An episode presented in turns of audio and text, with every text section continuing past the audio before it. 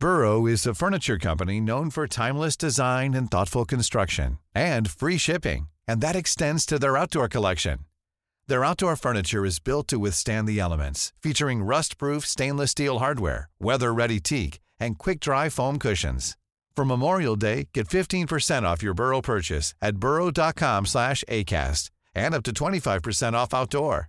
That's up to 25% off outdoor furniture at burrow.com slash ACAST.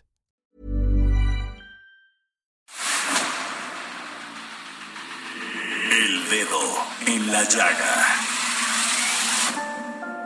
Había una vez un mundo en el que nadie creía. Un país de historias inexplicables. Una nación con personajes asombrosos.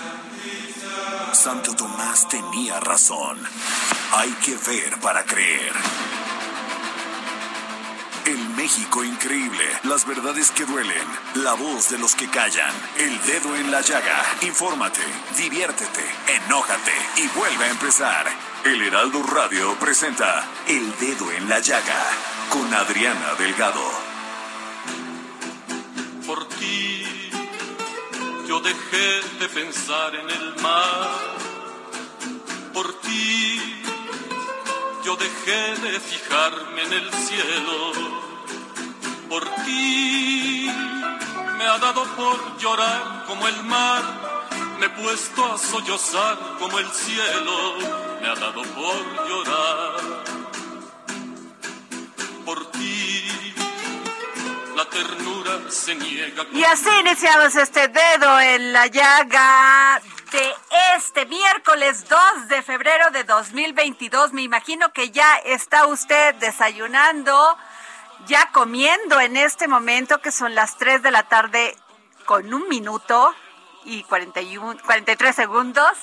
Usted un tamalito porque se festeja el Día de la Candelaria, ¿no? O sea que hoy visten a los niños, ¿no? Y se festeja con tamalitos. Con tamalitos, ay, qué rico. Jorge Sandoval, obvio, no me trajo ningún tamalito. O sea, aquí no hemos probado tamalito. Pero bueno, al ratito. Y si me mandan uno, tampoco están, ¿verdad? Mal. Pero bueno, este, y estamos escuchando, como les dije que esta semana íbamos a escuchar a Oscar Chávez y esta canción maravillosa que se llama Por ti.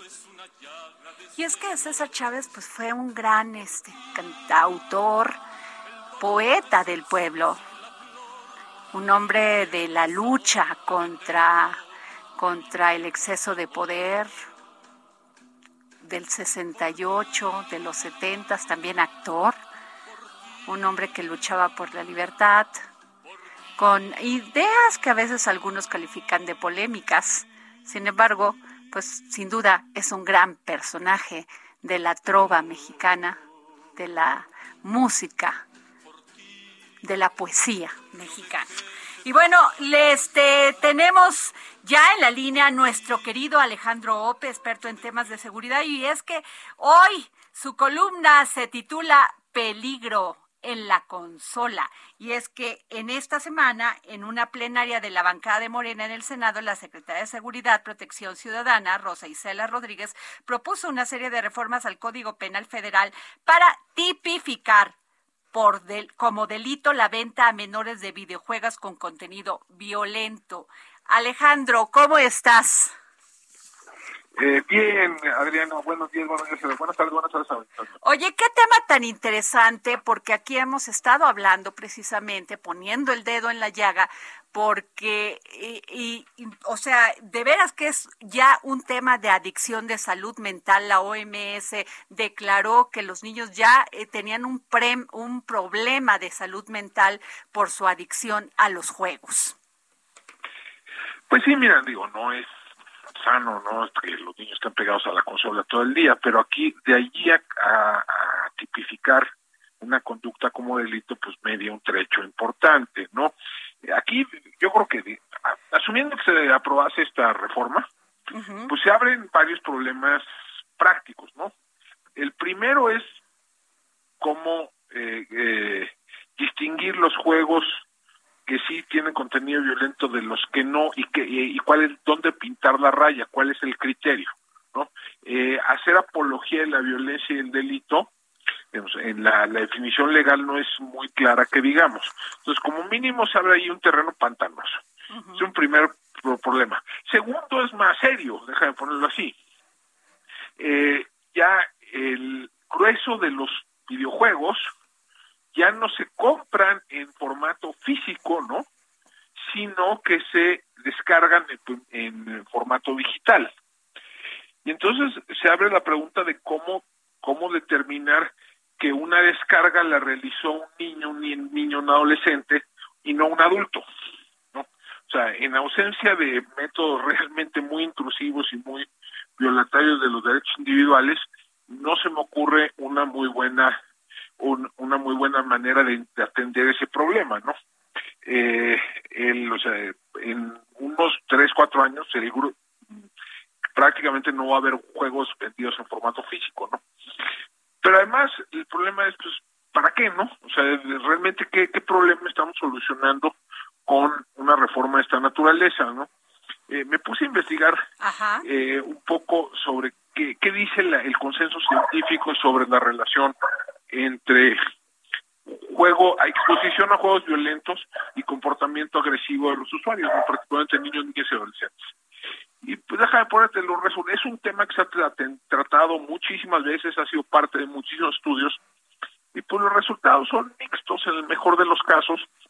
No, eh, no hay una, eh, una, una resolución reciente en la Asociación Psicológica Americana. Señaló que hay una relación pequeña pero confiable entre eh, la exposición a juegos violentos y cierto comportamiento agresivo en, niños, o sea, empujar, gritar, cosas por el estilo.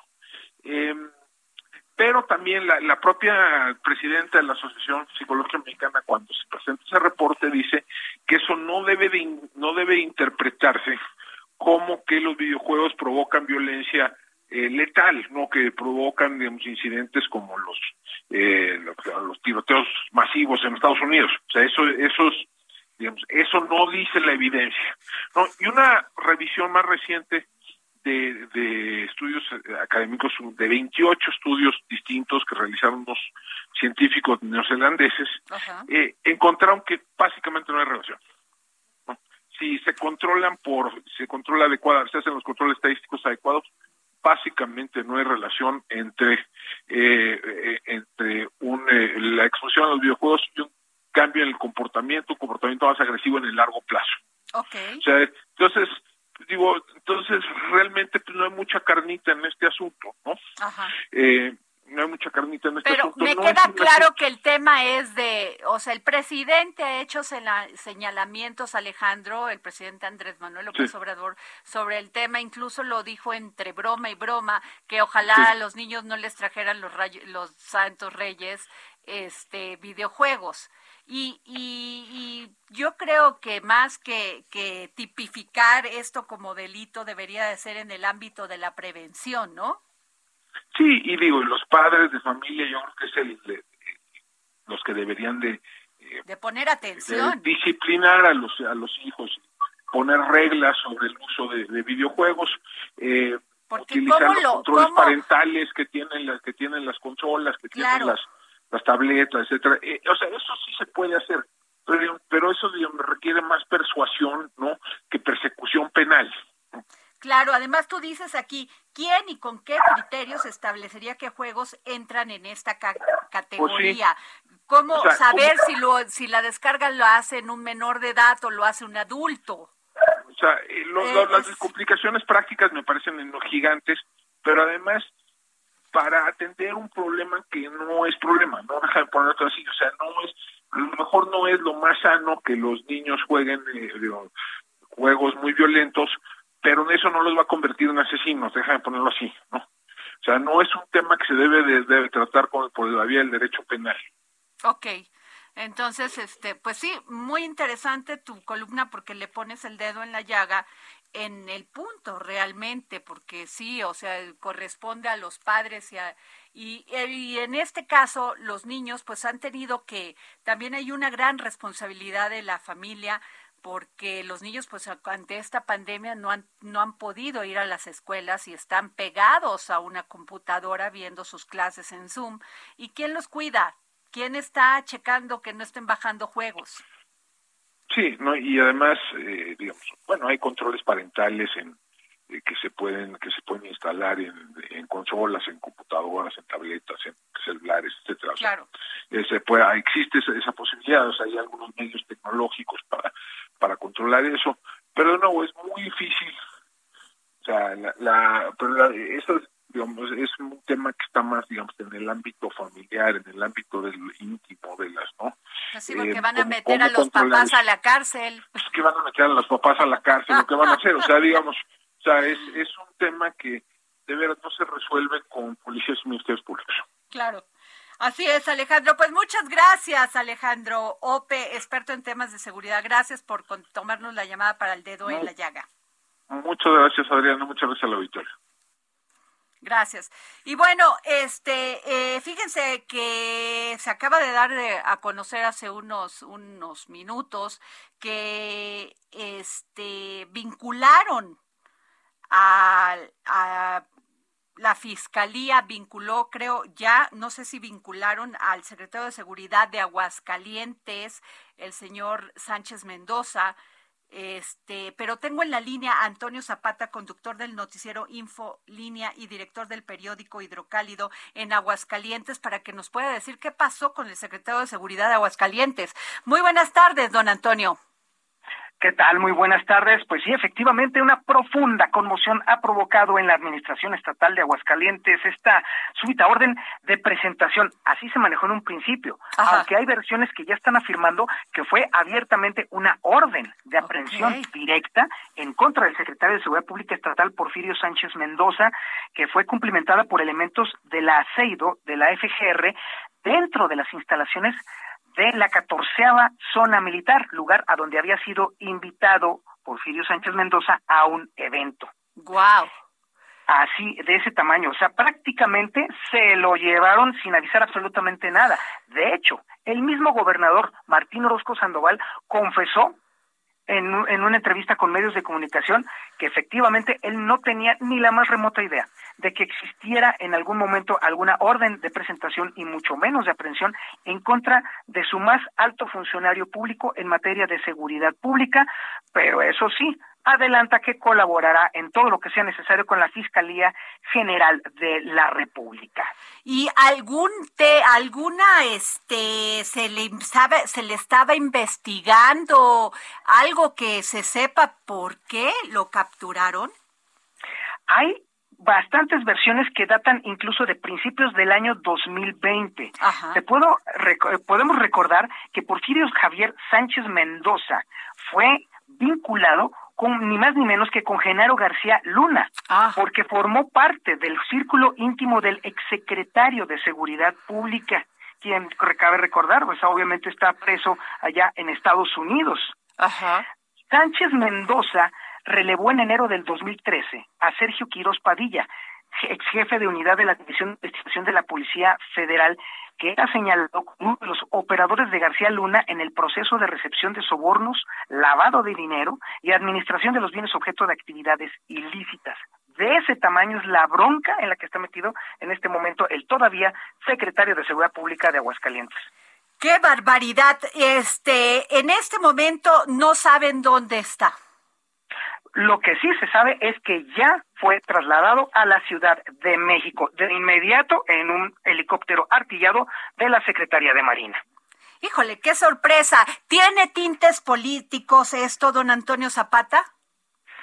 Hasta el momento no los hay, porque definitivamente este personaje había formado también parte del círculo íntimo del personal del gobernador Martín Oro Sandoval. Eh, ah, déjame decirte que sí, lo que sí se, sí se está, nos estamos dando cuenta aquí en Aguascalientes, en que esto tiene un vínculo muy estrecho con recientes detenciones de importancia de importantes capos del crimen organizado. Recientemente se capturó a un individuo apodado como la hormiga, que era el lugarteniente del cártel Jalisco Nueva Generación en la zona sur de, de Zacatecas, todo el, territorio de Aguascalientes y parte del norte de Jalisco. Esto apenas acaba de suceder hace 20 días y han estado empezando a caer varios mandos principales de estas células eh, delictivas. Esto podría eh, tendría que ver directamente relación justamente con esta nueva detención, pero ahora sí de un alto mando de seguridad pública en Aguascalientes. Qué barbaridad, pues sin duda un hecho inédito y además importante sobre este tema de pues el caso García Luna, como bien lo dice don Antonio Zapata. Muchísimas gracias por tomarnos la llamada para el dedo en la llaga. A la orden. Muchas gracias. Este, y bueno, pues nos vamos con, fíjense que ayer el Pleno de la Corte invalidó un artículo de la Ley Federal de Revocación de Mandato que le permitía a los partidos promover la participación ciudadana en, eh, en dicho ejercicio. Y la mayoría de los ministros consideró que el último párrafo del artículo 32 de dicha ley es inconstitucional, pues es una labor exclusiva del INE, pero ratificó que los partidos con registro nacional tengan representación en las casillas el día de la consulta. Y tenemos en la línea a Citlali Hernández, secretaria general de Morena. Citlali, muy buenas tardes. Hola, buenas tardes, qué gusto saludarte. Gracias, Citlali. Eh, Citlali, ¿qué piensas de esto? Bueno, me parece, me parece muy eh, lamentable, muy eh, preocupante esta resolución de la Suprema Corte de Justicia, porque estamos ante un ejercicio inédito, es decir, eh, es un derecho constitucional el ejercicio de revocación de mandato. Se aprobó en el Congreso esta ley federal de revocación de mandato. Y bueno, ayer eh, algunos, eh, la mayoría de los ministros han decidido eliminar la participación de los partidos políticos en este ejercicio. Insisto que es inédito, que va a ser la primera vez que nos enfrentemos a un ejercicio eh, de participación ciudadana de este nivel. Eh, y no estamos de acuerdo, por supuesto, porque al final los partidos políticos son una de las varias maneras en las que la ciudadanía se organiza, participa activamente en la vida pública y democrática de un país, eh, y dejar fuera bueno, que me parece que, tendría que reflexionar eh, si persigue un presidente, si va avanzando, si no, hacia dónde va el país, eh, si pues, tenemos la capacidad de poner, de quitar, y pues dejar fuera los partidos me parece que sin duda atenta contra la posibilidad de, participar activamente en esto que es de interés público, un partido además es de interés público. Sí, Tlali, pero sin embargo van a tener representantes en las casillas. O sea, el día de la consulta es que ya ahí sí no entiendo porque se supone que el INE pues para darle para este el INE se va a hacer cargo de esa de esa consulta, pero ¿para qué son los representantes de los de las casillas para ver que se haga la votación bien? O sea, ¿tienen desconfianza los ministros en el INE? ¿Tanta desconfianza?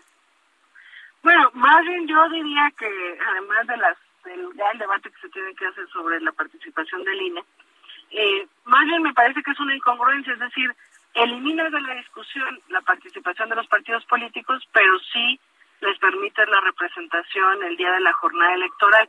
Eh, me parece que más bien lo que buscan es que no se dé una discusión pública interesante y que yo lo digo con mucha responsabilidad. Bueno, se nos cortó la línea con, con la secretaria general de Morena, Citlali Hernández. Por favor, Jorge porque definitivamente pues sí es una incongruencia, o sea, no les permite participar. Perdón, Citlali, perdón. Sí, sí, lo que yo decía es que, lo digo con mucha responsabilidad, parecía que más bien tiene una intencionalidad política más que jurídica, porque, a ver, se va el presidente, en términos concretos, ¿qué va a pasar el 10 de abril? El presidente Andrés Manuel López Obrador se va a someter a evaluación del pueblo mexicano derivado de un proceso que han acompañado, hay que decirlo, eh, ciudadanos que lo quieren y que no lo quieren, porque en la recolección de firmas también hubo gente del Frena que hizo activismo porque quiere manifestar que no eh, respaldan al presidente, pero en el contexto político en el que vivimos, pues tenemos un presidente que tiene el 70% de la aprobación, el partido Morena, por supuesto, iba a estar muy activo en esta en esta discusión por dos cosas por lo menos porque pues creemos en el proyecto que encabeza Andrés Manuel López Obrador y haríamos activismo por la respuesta que sí da el presidente y porque creemos profundamente en que eh, la democracia participativa tiene que ser un ejercicio que cada vez desarrollemos más. Entonces pareciera más una decisión política que jurídica. Totalmente. este resultado, porque es una incongruencia que nos saquen de la discusión, pero que sí vayamos a tener representación para cuidar el resultado eh, que bueno, también está el otro tema que tú bien señalas de, la posible desconfianza hacia el Instituto Nacional Electoral. Sí, pero además, este, entonces esto los limita a ustedes a hacer esta propaganda que, bueno, pues de menciones, pues sí, propaganda política para que apoyaran esta consulta, Citlali. Sí, nos limita a tomar una postura, cuando evidentemente tenemos una postura, Morena quiere que siga el presidente, probablemente el PAN haría labor para que se le revoque el mandato, eh, pero no limita porque entonces solo podemos difundir el proceso, eh, que, que la, informar a la gente que va a existir este ejercicio sin tomar una postura. Y me parece que justamente los partidos son un partido, un pedazo de la expresión plural y total eh, de una democracia y de una de la sociedad. Entonces, pues sí es eh, alejar eh, y limitar la discusión pública, pero bueno, también sabemos que la ciudadanía está muy informada, muy politizada, eh, y bueno, pues habrá que ver cómo, cómo decidimos participar. Ahora, sobre la pregunta, Citlali Hernández, secretaria general de Morena, ¿estás de acuerdo en que Andrés Manuel López Obrador, presidente de los Estados Unidos mexicanos, se le revoque el mandato por pérdida de confianza o siga en la presidencia de la República hasta que termine su periodo? Hay dos respuestas, que se le revoque el mandato por pérdida de confianza y que siga en la presidencia de la República. Está como muy confusa, ¿no? Muy, Mira, yo soy senadora con licencia, ya no me tocó esa discusión, pero sí le manifesté en su momento a mis compañeros senadores que era una pregunta compleja, que podría haberse enunciado de una manera más sencilla, porque además, por lo menos la boleta que hoy se conoce todavía no se imprime, todavía no, pero la boleta que hoy se conoce, eh, pues también es muy, además de que la pregunta es confusa, eh, hay lugares... La, la respuesta no tiene ni qué que se le revoque por pérdida de confianza y que sigue la presidencia, la, la del sí que sigue en la presidencia. O sea, está muy confuso esto, ¿no? Sí, incluso ojalá el INE pueda ponerlo un poco más, porque suponiendo, va a iniciar una discusión, la gente va a hacer campaña, ¿cómo decir por qué votes? A mí me ha tocado hacer muchos procesos electorales, el interior de la República es muy diferente a la ciudad. Hay gente que no lee el español y entonces vota por los logos, por el color, eh, hay gente que no sabe leer, es decir, es, además de lo confuso de la pregunta y de la respuesta, es muy poco accesible para la pluralidad que existe en nuestro país. Entonces, la verdad es que las autoridades electorales han puesto muchas trabas en un proceso cívico, democrático, que tendría que ser de mayor accesibilidad, mucho más eh, armónico para provocar la participación de la ciudadanía.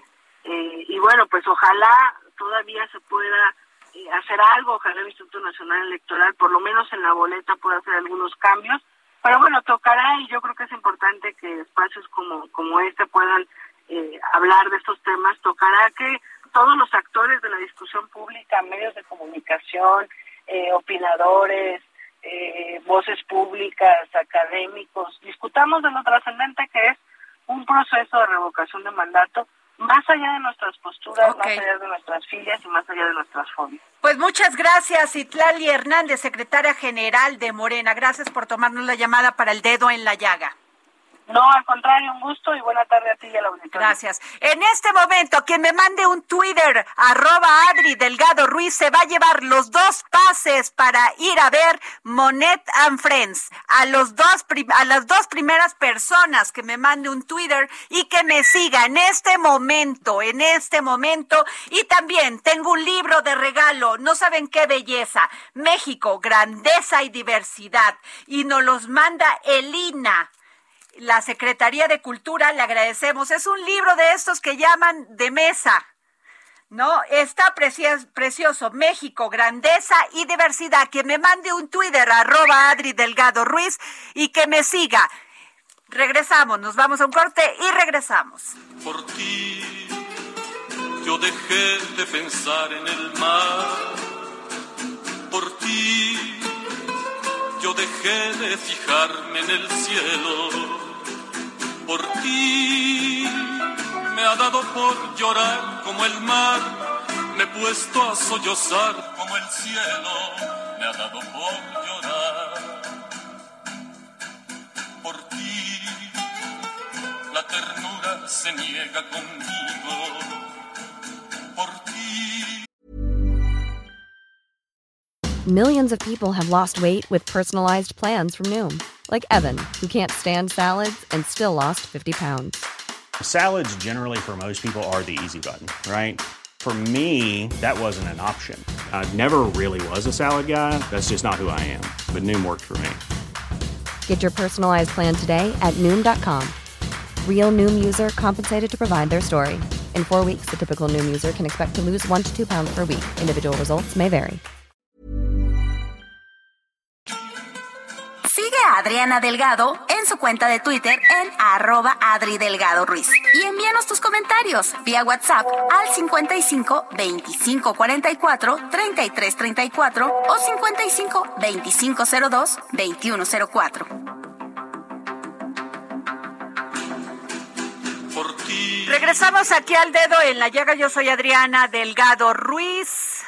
Síganme en mi Twitter, arroba Adri Delgado Ruiz. Y nos vamos a una entrevista muy interesante que le que realizó mi compañero Jorge Sandoval a Pablo Monroy Conesa, consultor jurídico adjunto de la Secretaría de Relaciones Exteriores, por este tema de que 14 procuradores y 27 fiscales en Estados Unidos respaldan la propuesta del gobierno de México a la defensa, a la defensa de las empresas de armas.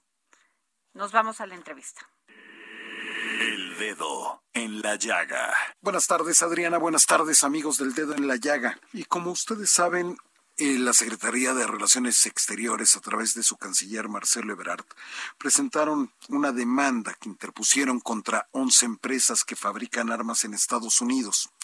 Esto ha venido siguiendo su curso, pero se han venido sumando más y más voces que están en contra de esta venta ilegal o legal de armas que inundan nuestro país y Centroamérica y Sudamérica.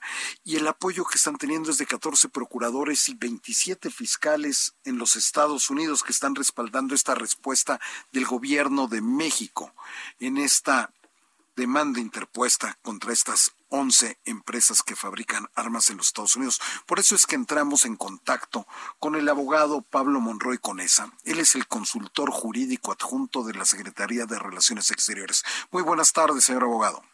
Muy buenas tardes, Jorge, y saludos también a Adriana. Es un placer estar aquí con ustedes y con su auditorio. Al contrario, el placer es nuestro. Este apoyo de 14 procuradores y 27 fiscales en Estados Unidos, ¿qué significa?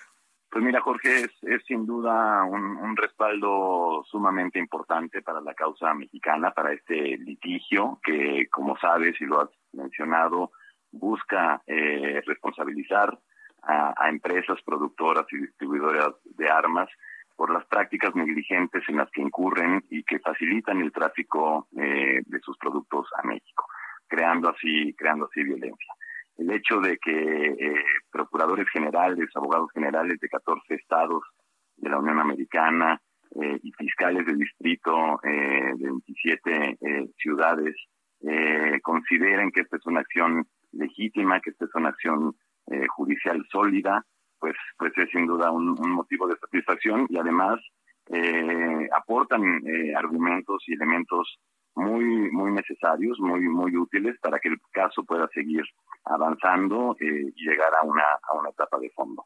Ellos dicen que en este litigio que están estableciendo contra estas 11 empresas, establecen que la ley de Protection of Lawful Commerce in Arms no otorga inmunidades cuando se viola una ley estatal.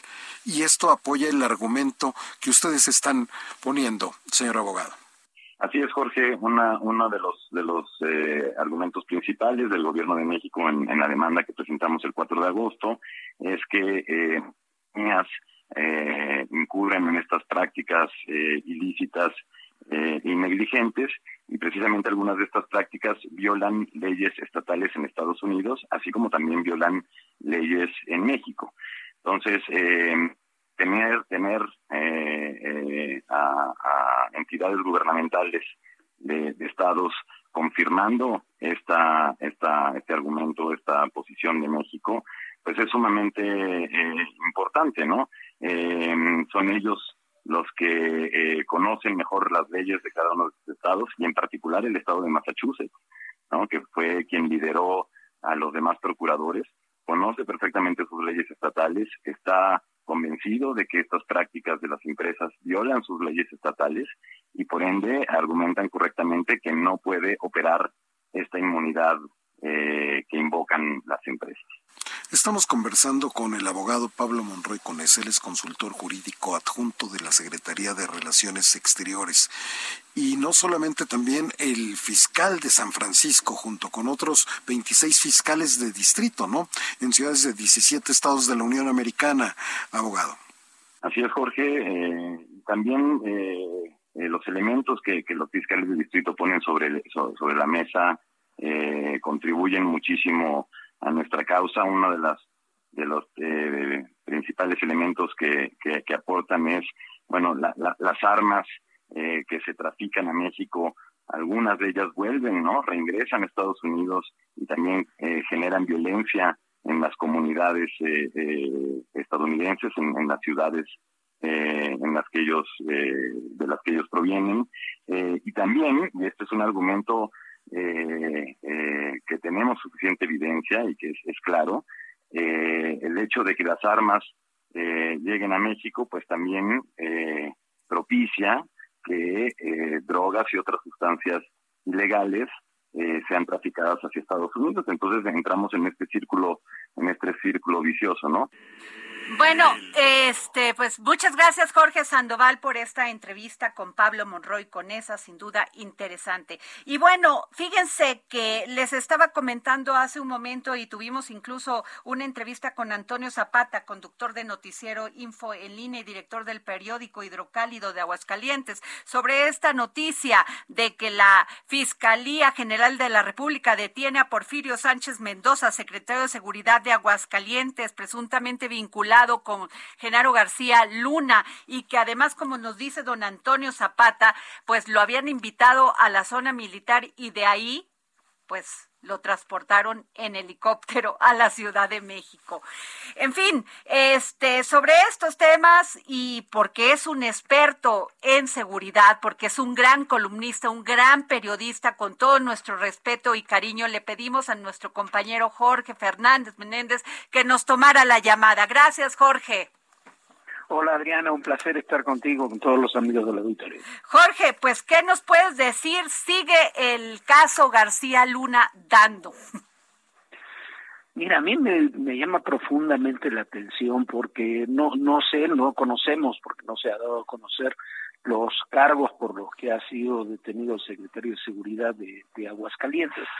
Eh, es un hombre que viene de la Policía Federal, como muchos otros eh, que trabajó ahí en la Policía Federal, que yo recuerde no es un hombre que haya tenido las posiciones más destacadas en la Policía Federal a nivel de la Secretaría de Seguridad en la época de Genaro García Luna, pero se sigue deteniendo personajes eh, como en el caso de Facundo Rosas en días pasados, que se los involucra, por ejemplo, con el tema de Rápido y Furioso, y me llaman profundamente la atención porque la verdad la Secretaría de Seguridad Pública no tuvo nada que ver con el caso Rápido y Furioso, según las declaraciones de los propios funcionarios estadounidenses involucrados en el tema. Entonces, habrá que ver la, acusación que hace la, Fiscalía General de la República eh, sobre este hombre, cómo se procesa, cuáles son las acusaciones pero no deja de llamar la atención, como tú dices, el, mismo hecho de citarlo en la zona militar, ahí en ese lugar ser detenido,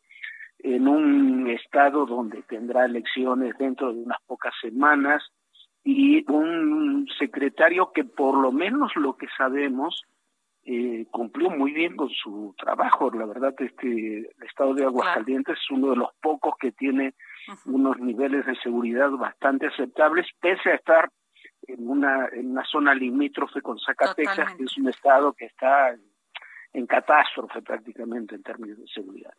Eh, Jorge Fernández, sin duda le hace muchísimo ruido a uno de los estados que este año tiene elecciones y sin duda le mueve el piso al gobernador Martín Orozco. No, sin duda le mueve el piso al, gobernador Martín Orozco, que una de las de las cartas importantes que presenta para, para que el PAN trate de, de mantener eh, el gobierno del Estado es precisamente la seguridad que, ha logrado mantener en el Estado, pero recordar además que tampoco el, el, gobernador ha logrado por colocar la candidatura que él quería ahí en la, en la alianza PAN-PRD, pero bueno, eh, la situación me parece muy compleja, me parece muy llamativa.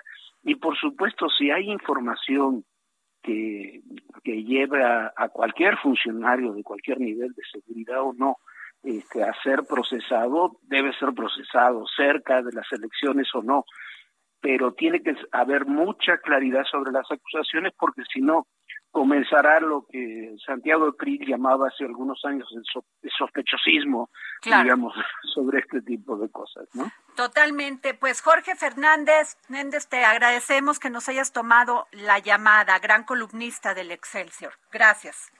Muchísimas gracias a ti, un saludo a todos.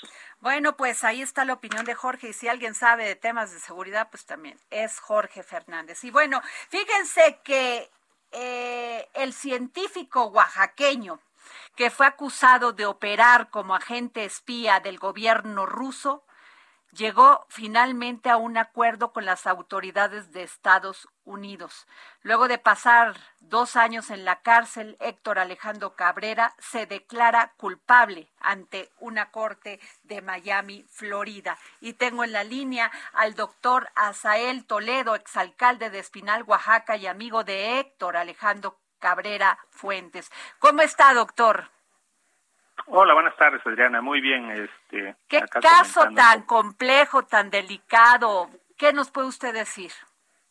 Sí, desde que eh, se inició este caso en febrero del 2020, pues es un caso bastante complicado, ¿no? Y sobre todo de, de, mucha extrañeza para nosotros, ¿no? Sabíamos, nosotros que conocemos a Héctor, sabíamos que se movía en el tema de la investigación y ese era su, su fin, ¿no? El, el, tener este, mucha eh, relevancia, sobre, sobre todo investigaciones del corazón, en el caso de que ya se estaba metiendo en la medicina genómica. Eh, y pues ese era su fin. Y pues nos sorprende mucho desde la detención, la causa de la detención, porque yo creo que un investigador no tendrá tiempo de hacer espionaje, pero pues eso eso lo tendrán que decir las leyes, ¿no? Pero para nosotros que lo conocemos, yo creo que no no cabe esa no cabe esa forma de, que la de, detención de, Héctor claro es que da la impresión que regresamos a la Guerra Fría porque se le acusa como agente extranjero que realizaba labores de espionaje para el presidente ruso Vladimir Putin Sí, efectivamente, e-, es bastante extraño la forma eh, o la acusación que se da, porque, pues no sé ahorita qué, qué está queriendo generar el, país o porque pues él la verdad traía mucho mucha investigación este muy bastante importante para la sobre todo para el, sistema cardiovascular eh, había muchas técnicas bastante buenas, una crema para personas diabéticas, una últimamente la cuestión genómica que, que estaba que estaba pues estaba estudiando y iba a traer una un, proyecto de investigación acá al espinal y, y, de repente esa detención ¿no? cuando también se estaba eh, eh, empezando el covid entonces ¿sabes? a mí yo que soy médico de profesión me hace sospechar muchas cosas, ¿no? Sobre todo en personas que uno conoce un poco de la historia de la medicina. Eh, sabemos que durante la, la historia de medicina, hubieron, hay muchos médicos que, que han sufrido persecución y detenciones parecidas que se han metido que, o, que han trastocado intereses internacionales. Sobre todo en la investigación. O sea, y, y, y bueno, sería un preso científico, doctor. Eh, sí, efectivamente, desde, el inicio que, que yo vi la detención, yo, yo supuse que era un preso, una conspiración científica la que él estaba estaba siendo objeto, ¿no? De, o sea, ¿usted cree que puede haber sido todo esta y, o sea, que esté incluso la industria farmacéutica metido en esto porque él estaba, este, llevando este estudio muy importante, este, este estudio científico para curar la diabetes? Sí, efectivamente, no, no tanto la diabetes, ¿no? Pero sí hay medicina genómica, Ajá. Sí, la medicina genómica, ¿no? Que se puede curar cualquier enfermedad. Eh, y, eso, pues sí, es eh, va contra contra pues los intereses de, muchas farmacéuticas y sobre todo de, la industria médica. Porque también sabemos que la industria, que la medicina también es una industria. Claro. ¿no? Que deja muchísimas ganancias y, ir tras de eso es importantísimo saber que que por ejemplo la sola pomada que estaba que, la verdad tuvimos la oportunidad de hacer un protocolo de estudio en espinal con 300 pacientes los 300 pacientes con, un éxito enorme. No hay ninguna yo que soy médico le digo no hay ni una crema que supere la la, la crema que se estaba estudiando eh, en cuanto a, a su eficacia y bien tolerada. Entonces que no que entre 300 pacientes que, que, que, tuve la oportunidad de hacer el protocolo no, no hubo ningún rechazo entonces y que y que la a la próxima venta iba a ser a un precio bastante accesible para para la ciudadanía o para los pacientes y pues de repente se trunca todo eso cuando hay en el mercado cremas carísimas que no tienen el mismo efecto. Entonces pues ahí hay qué tema pero además, doctor Azael Toledo es alcalde de Espinal, Oaxaca y amigo de Héctor Alejandro Cabrera Fuentes. Este, tengo aquí lo que estoy viendo en los medios que este que se mantiene la versión en Estados Unidos del que el científico mexicano tenía otra esposa y dos hijas en Singapur, a donde Cabrera viajaba constantemente por trabajo y que en el 2019 su esposa y sus dos hijas viajaron desde Alemania a Rusia. Cuando intentaron regresar a Alemania, funcionarios de aduana rusos no les permitieron volver. Documentos del Departamento de Justicia dicen que creen que para que fue para presionar al científico mexicano ya que a partir de ese día fue contactado por un agente ruso quien le dijo que podría ayudar a su familia.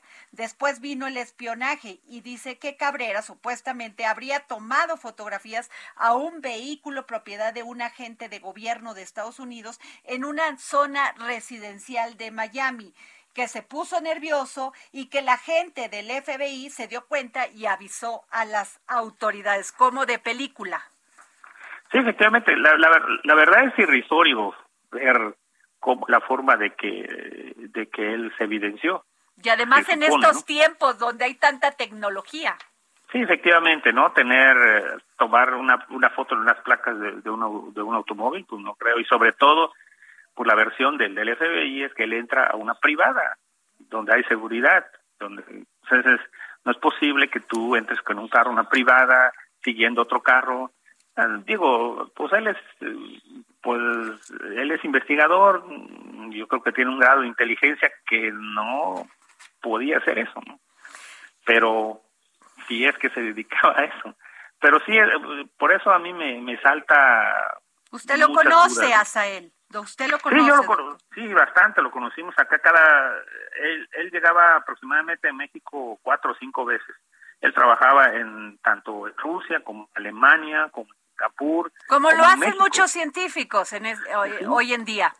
Sí, efectivamente, él era uno de los científicos de más alto nivel y, trabajaba en muchos países y cada, que llegaba a México, pues afortunadamente llegaba a su pueblo de origen y platicábamos de todos los proyectos y sobre todo pues el plan que tenía el plan municipal aquí del, del Espinal, de que quería hacer del Espinal una, un centro de producción de conocimiento.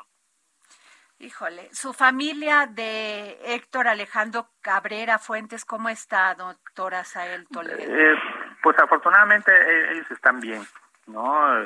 También pues les pegó muchísimo porque cancelaron sus cuentas, eh, la verdad su mamá dependía de él, y entonces pues ahorita relativamente bien con, con sus limitantes, porque pues Héctor era la manutención tanto de su papá como de su mamá. Entonces, este, qué, difícil, qué difícil. Sí, sí, bastante difícil. Después de tener un hijo exitoso, ¿no? Lidiar con, con un hijo señalado, sí es complicado.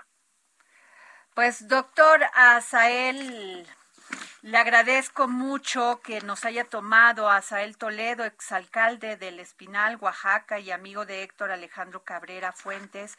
Le agradezco mucho que nos haya tomado la llamada para el dedo en la llaga. Sí, gracias y pues estaremos pendientes. Cualquier cosa estamos a sus órdenes.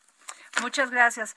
Bueno, pues a ver, otro libro. A quien me mande un Twitter, arroba Adri, un tweet a mi Twitter, arroba Adri Delgado Ruiz, se van a llevar este maravilloso libro de eh, la Secretaría de Desarrollo Urbano que preside eh, Román Meyer y es un libro precioso que se llama La transformación de México desde sus ciudades. Y bueno, fíjense que le pedí que nos tomara la llamada al senador Alejandro Armenta eh, porque él ha llevado el tema del litio y hoy el presidente en la mañanera ha tocado este tema de que se va a crear una empresa nacional para, para poder este, extraerlo sí, y que no se quede en manos ni de Estados Unidos ni de los chinos, o sea que aquí no haya problema este internacional con nadie, ni diplomático.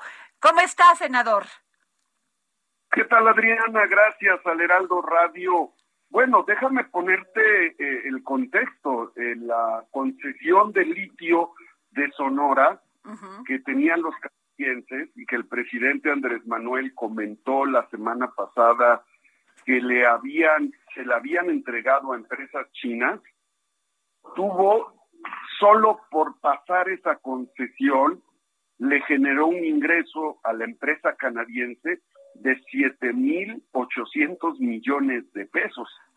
Recursos que por esa transacción, por no haber rectoría, porque México no tiene el control de los recursos eh, naturales llamados litio, no recibimos un solo peso por derechos, productos, aprovechamientos, por el cambio de la concesión. Eso, eso sin duda no lo podemos seguir permitiendo.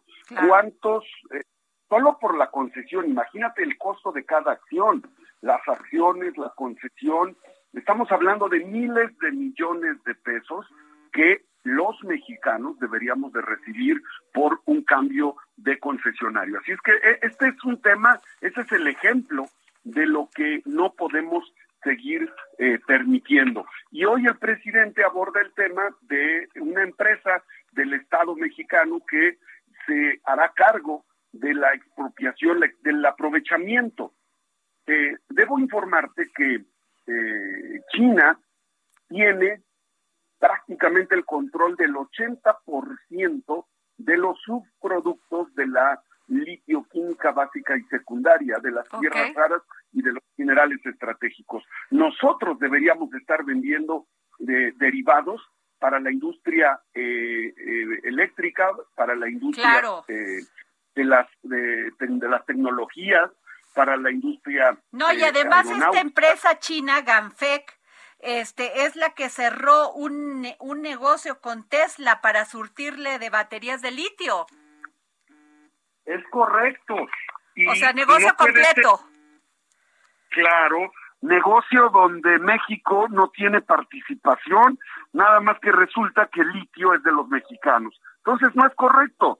México no puede seguir viendo en China las grandes obras de infraestructura a costa de eh, los recursos naturales de nuestro país, queremos que le vaya bien a México, queremos que le vaya bien a las empresas privadas, nacionales y extranjeras, pero no podemos seguir permitiendo el saqueo de nuestros recursos naturales. Así es, este senador. Y el presidente dijo que tenemos un minuto nada más, que se iba a investigar a estas al a funcionarios del gobierno de Sonora que habían dado estas estas concesiones. Sí, quiero decirte que estoy haciendo también de mi parte toda una investigación porque podría, por estas concesiones que se entregaron de manera irregular, podría haber traición a la patria y si esto se encuadra jurídicamente hay que actuar. No podemos seguir permitiendo que esto siga sucediendo. Pues muchas gracias, senador Alejandro Armenta. Le agradecemos como siempre aquí en el dedo en la llaga que nos haya tomado la llamada. Al contrario, gracias a ustedes, a su audiencia, a su equipo de producción. Buenas tardes. Pues ahí está. El litio se queda en manos de mexicanos en una empresa nacional que se va pues a armar, así lo dijo el presidente próximamente. Bueno, nos vamos, esto fue el dedo en la llaga. Gracias por escucharnos. Yo dejé de fijarme en el cielo por ti. Me ha dado por llorar como el mar. El Heraldo Radio presentó El Dedo en la Llaga con Adriana Delgado. Planning for your next trip? Elevate your travel style with Quince. Quince has all the jet setting essentials you'll want for your next getaway, like European linen, premium luggage options, buttery soft Italian leather bags, and so much more. And is all priced at 50 to 80% less than similar brands. Plus, Quince only works with factories that use safe and ethical manufacturing practices.